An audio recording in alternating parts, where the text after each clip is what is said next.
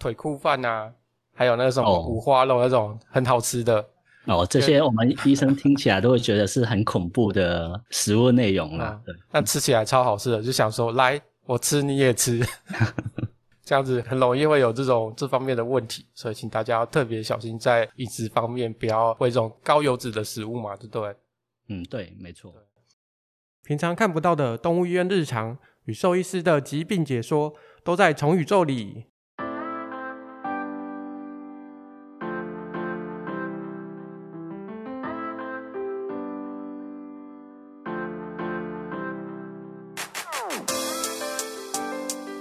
嗨，大家好，我是主持人麦卡，欢迎大家又回到我们今天的宠宇宙。我们今天请到的特别来宾是我们戴哲南戴医师。哎，Hello，大家好，我是戴哲南兽医师。嗯，嗯我们今天远端连线的方式。对，戴医师，你是不是刚下班？哎、嗯，对，没错，我刚下班而已。嗯，你是早上就开始上班吗？对，我是今天刚好值早班，所以就是大概是落在四五点的时候下班这样。嗯，嗯那你还昨天有值大夜吗？哎、欸，没有了，没有，我们就是白天跟大夜医生会分开。哦，我还以为那个大夜上完，上完白天再接着过来，对、欸、没有到这么血汗啦，我们的体系这样。嗯嗯，好，依照惯例，我们都会询问，就是戴医师有没有什么就是职业病特别的习惯这一些东西。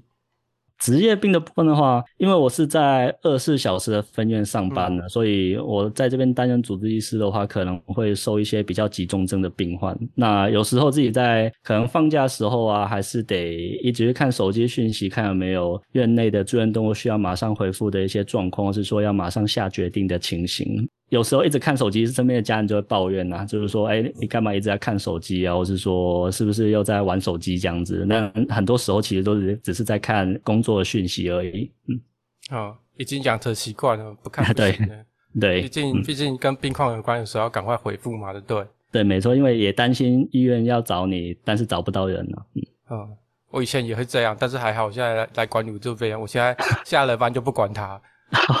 好。对，不过我现在因为我的主人去住院了，嗯、所以我现在又被迫我也要看手机，要一直看讯息这样子。对，嗯、习惯其实都自己会觉得还好，只是身边的人会稍微的小小抱怨一下。嗯，嗯，但是有时候那个照片传在群组上的是比较恶心一点，可能是拉肚子啊。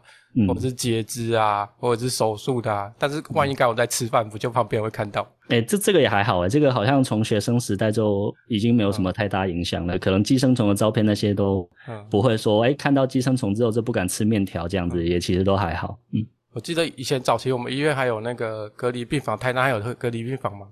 有，台湾有隔离病房。哦，你们还有隔离病房？我们现在总院好像现在没有隔离病房，以前我们都会那种 PABO 房，有时候就是。也没时间，然后边吃饭边用 PABO 房也是可以的。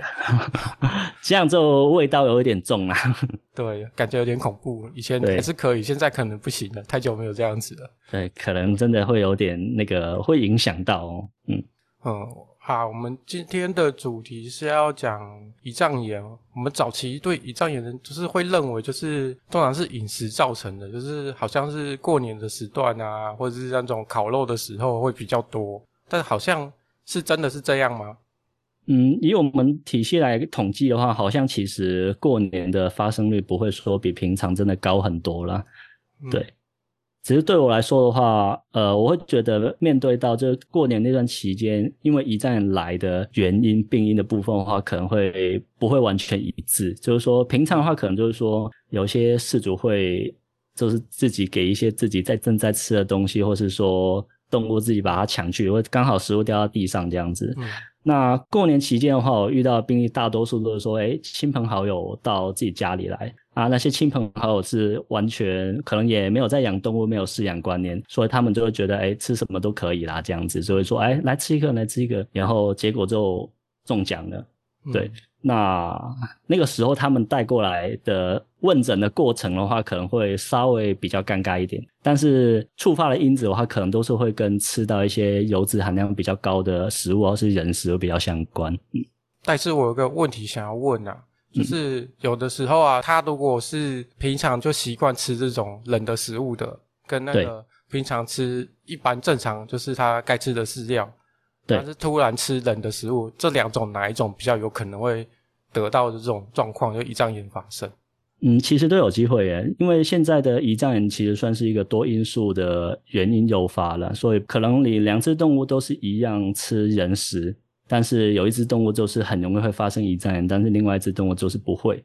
对，但是因为多脂肪的食物的话，其实也算是其中一个好发的因子，所以我们一般来说还是会建议，就是在饮食上面还是要稍微注意一下。毕竟你可能喂它吃那一块肉才几十块钱而已，但是只要你胰脏炎住院，花的那个住院费用跟治疗费用都会比较高。可能验胰脏炎的那个检验项目都比它的肉贵很多。对对，没错。嗯，嗯，我们刚刚一直在提吃的部分啊，啊，除了吃的部分之外啊，还有哪些东西是比较容易造成胰脏炎会有相关性？一般的话，可能还是会考虑到动物本身的状况吧，就是说动物本身有没有一些慢性疾病，像糖尿病，或是说低甲状腺症候群的这些问题。那其他的话，就是说它目前有没有其他疾病有正在治疗？因为有些药物的投予的话，也会影响到。那最终最终的话，可能最常见的原因可能会跟动物本身有没有过胖啊，或是说本身的饮食习惯会比较相关。嗯，所以。这样听起来是不是好像跟那种有一些就是人的就是很容易会罹患慢性病，就是太胖啊、不运动这些，也会是他一个原因这样子？有，这些都算是好发或者触发的因子。嗯，所以其实如果他今天就是吃的正常，然后有规律的运动，也可以比较避免这种情况嘛？对，比较能够避免啊。当然你也没有办法说，哎，我正常吃就绝对不会得胰脏炎的这个问题，因为我自己在临床工作的话，其实嗯。就像我这个礼拜有收一只胰脏炎的状况是，诶，他可能每年大概隔十个月到十二个月就会有因为胰脏炎的这种症状出现。他事主都会跟你强调，就是说，诶，我都已经有在吃处方饲料了，我都已经很强烈的在控制，很严格控制饮食，但就是时间到了，他就会发病。那这种部分的话，可能我们。平常的话，我们还是会建议可能要再做比较进一步的检查，去评估有没有其他问题。但是以我这个礼拜遇到的病例来说的话，就是检查都没有什么状况，但是它都是胰脏阳性，所以我们可能还是会针对它的症状去做治疗。嗯，刚刚听戴医师你说你说的这个 case 的感觉，好像是它是一个比较长时间在发病的状况，是不是？应该是说平常都什么事都没有，都是很正常的，哦、但就是偶尔就会有出现像是胰脏比较常见的症状了，就是有时候吐啊，是有点拉血便的这种感觉。嗯，嗯我以为胰脏炎是那种会突然发生的东西，所以也有就是会这种反复的发生的情况，也会有。我们临床我会觉得这类型的病例可能算是它本身狗狗的体质也有关系啦。对，嗯、那对室友来说是运气比较不好的事情是没有错。那它这种的状况啊，胰脏炎有分慢性跟急性的吗？对，嗯。那它这两个的差别主要在哪边？我们一般来说的话，都是会看它症状的严重程度了。因为慢性的胰脏炎其实也有可能会突然急性的发病。那不管是慢性还是急性的胰脏炎的话，其实在疾病的初期，他们的症状都会蛮接近的，所以在治疗上面的话，不会说到差到非常的多。但是他如果会这种慢性，就是一直有在发炎，是不是有可能有其他原因？跟急性其实会不会有不一样的状况？有可能会有其他原因，因为像是本身病患，就像我刚刚提到的，他有没有其他慢性疾病？诶，我们院内的话，有时候会接到从别的医院转诊过来的，有可能他的主诉就是胰脏炎，但是其他检查一做下去，其实会发现那个动物有很多其他不一样的共病，是需要同时处理的。啊。哦，刚刚有提到慢性也有可能会有产生急性的症状嘛？对，对，没错。所以它有可能就是，虽然它是那种就是可能身体有很多问题，一张也只是附带的，但是它还是会产生一个急性的症状。嗯，只是你可能就是平常都没有注意到它，就是这时候看到才发现原来有这么多问题，这样嘛？对，没错。我们其实临床遇到蛮多都是说它是。平常家人可能没有很注意，都会觉得诶、欸、都很正常。但是他就是说，有点像是一个未爆弹，他平常就潜藏在体内，但是只要一发病一炸开，到医院检查的话，就会有很多不一样的发现，有可能是平常是没注意到的。嗯，像那个很有名的那个苹果手机的前执行长，还是前前前执行长，嗯、他不是也是因为胰脏炎过世吗？嗯，好像是对。嗯。我、哦、记得它好像是人的胰脏炎，不知道是什么病毒性还是肿瘤性的，动物也会有这种的吗？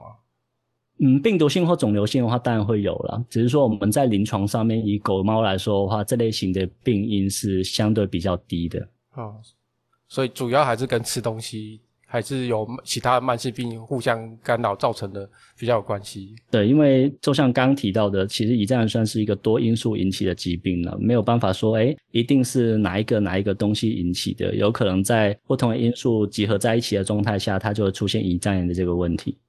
那它这个部分的话，我们要如何去注意它？就是哪些症状有可能是代表它有胰状炎？嗯，我觉得如果是以慢性的疾病来说，因为急性的话，其实它发病就是很明显，因为它的症状就是说它会有很明显的腹痛，或是说它会有吐、拉，甚至有带血这种情况。那这种的话，其实大部分的事主只要一看到比较严重的，他们都会马上送医了。所以这个急性的部分的话是相对比较 OK 的。一般大家会比较容易忽略的，大部分都还是慢性的这个问题。那慢性胰脏炎的话，比较常见就是说它可能会偶尔会出现，就是食欲变差，或是说一个月可能有一个礼拜都会有吐个一两次这样子，那这些状况的话，可能都是要注意，就是说有没有慢性的问题，因为可能以狗狗来说的话，我们不会希望看到就是说每个礼拜或是说每个月都呕吐这种情况，但是对一些饲主来说，他们就觉得哎，好像是很平常的事情，应该是没有什么太大的问题吧，他们会有比较会有这种想法了。嗯，那本身有的猫咪它偶尔就可能会吐一下。对，会不会造成它就是更晚才会发现这个状况？所以它有机会，嗯，如果它的呕吐啊，要什么样的频率，我们就应该要去注意它。嗯，坦白说，如果是以猫咪呕吐的状况来说啊，其实每个礼拜都会吐一次，这种频率我觉得就需要蛮注意的了。猫咪的部分会跟狗狗比较不一样，可能也要考虑到就是说它本身的饮食习惯。这部分我们在养猫咪可能会比较偏向是认食制，就是说我们可能放一碗饲料在那边，然后它会慢慢吃，慢慢吃，慢慢吃。对，那有些猫咪的个性就是说，哎，它会有点狼吞虎咽的，就是说你摆一盘，它可能十秒钟就扫光了。那这两种的喂食方式的话，其实在观察呕吐症状这件事情上面啊，会有一点点不一样。嗯，所以是橘猫比较容易 发生这个问题吧？我们临床的话不会，呃，不会说橘猫就比较容易啦，但是橘猫的确是比较容易看到胖胖的体态。嗯，嗯感觉橘猫就很贪吃。嗯，那这个胰脏炎啊，它在狗猫发生的比率是占比是大概是多少？以我自己临床来说的话，其实大部分都还是狗狗为主啦，可能四比一左右，甚至狗狗占的比例会更高。因为猫咪的话，可能会发生胰脏炎的问题，大部分都有其他共病，像是胆囊性的肝炎啊、胆管性肝炎，或是说有脂肪肝的这些问题，比较。少像狗狗这样子，就是说它因为吃了某个东西，就突然发生胰脏炎的这个状态。嗯，会跟那个猫是天生是肉食动物有关系吗？这种嗯，应该还是会跟物种有关系的，就是说它们本身的消化酶的分泌啊这些状态会比较有关。它们犬猫的差异的话还是会存在。嗯，所以狗狗比较需要注意这个状况。嗯，对，猫咪也需要了，应该是说比例上来说是狗狗比较多，但是不管猫咪还是狗狗，都可能需要注意有没有慢性胰脏炎的问题。那它狗狗或猫咪来讲，虽然猫咪比较少，但是会有那种品种在品种上的差异吗？狗狗的话比较会有，狗狗的话像是雪纳瑞或是约克夏贵宾等等的，在研究上面、文献上面都是比例比较多的。我自己临床是觉得腊肠犬其实也蛮容易有胰脏炎的问题啦。嗯，但腊肠犬感觉是因为贪吃吧？啊，对，没错，嗯，他们应该是在餐桌底下就会一直过去，然后跟人家要东西吃的感觉。嗯、对，就是哎、欸，你有吃的东西有掉到地上，马上不见了这样子。那猫咪的话，应该是黄猫吧？猫咪的话倒是还好啦，猫咪的话就没有特定说特定品种比较容易有胰脏炎的这个问题。那会阿嬷养的猫会比较容易有这个？会会哦，阿嬷养的猫的话，但是可能也要看他们平常的喂食习惯啦。嗯，呃，戴医师，我想问一下，在临床上要确诊这胰脏炎有哪些方式可以确诊？嗯，门诊的部分的话，我们都会先从最基本的理学检查，包括触诊为主了。因为如果是急性胰脏炎的话，像狗狗的话，它们腹部疼痛的这个状况会很明显，就是说你可能稍微的碰到肚子一下，它的反应都很大。那剩下的话，大概就是会搭配像抽血检查，还有就是说像影像学，包括 X 光还有超音波这类型的部分去做评估，综合的评估。嗯，好，戴医师，我问一下哦。就是因为我知道我们有那个胰脏炎的快筛啊，对，所以它这个快筛是我们最主要去诊断它是不是胰脏炎的一个依据吗？呃，应该是说胰脏快筛在我们临床工作上面是一个辅助诊断的工具啦。因为胰脏我们目前比较常用的胰脏快筛，它的敏感性跟特异性不是说百分之百。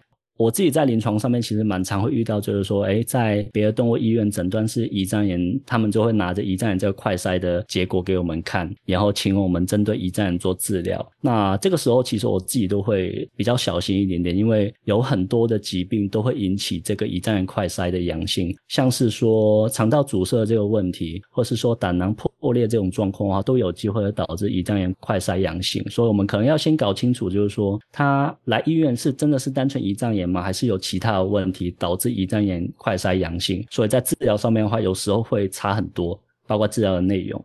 嗯嗯，这跟你刚刚一开始我们有提到，就是胰脏炎有可能是合并，就是很多有的没有的一起产生的是一样的意思啊。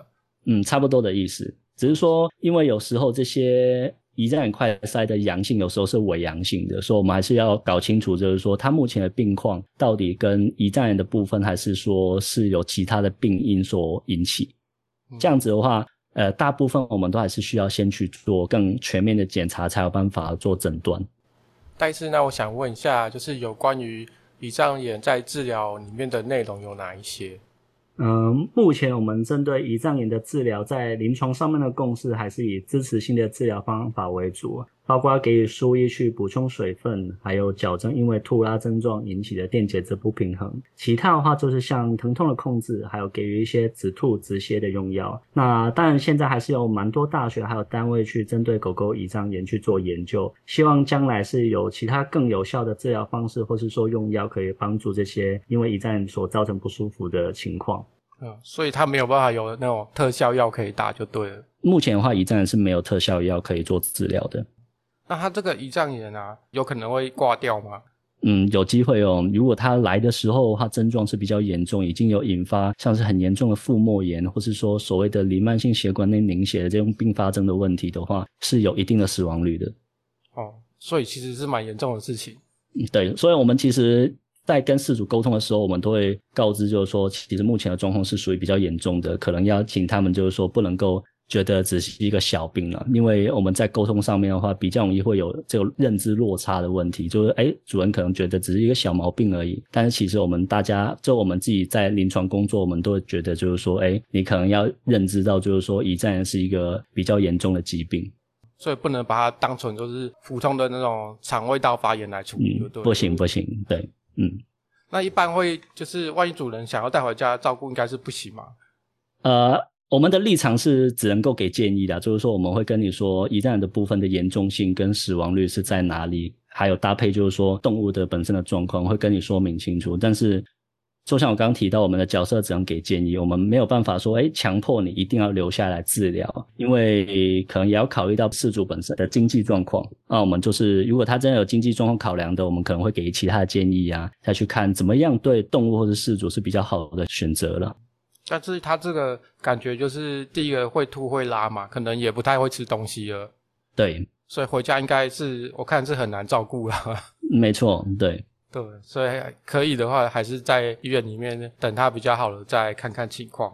对，我们的医生的立场的话，当然还是希望病患是能够留院的，就是说他的病情如果有需要，我们就留院，然后我们做比较完整一点点的治疗，对动物来说是比较好的。只是说，呃，临床的环境可能要考虑的因素还有很多不一样的东西。那他如果经过治疗，就慢慢的有康复了之后，他还要再去注意什么样东西吗？还是好了就好了？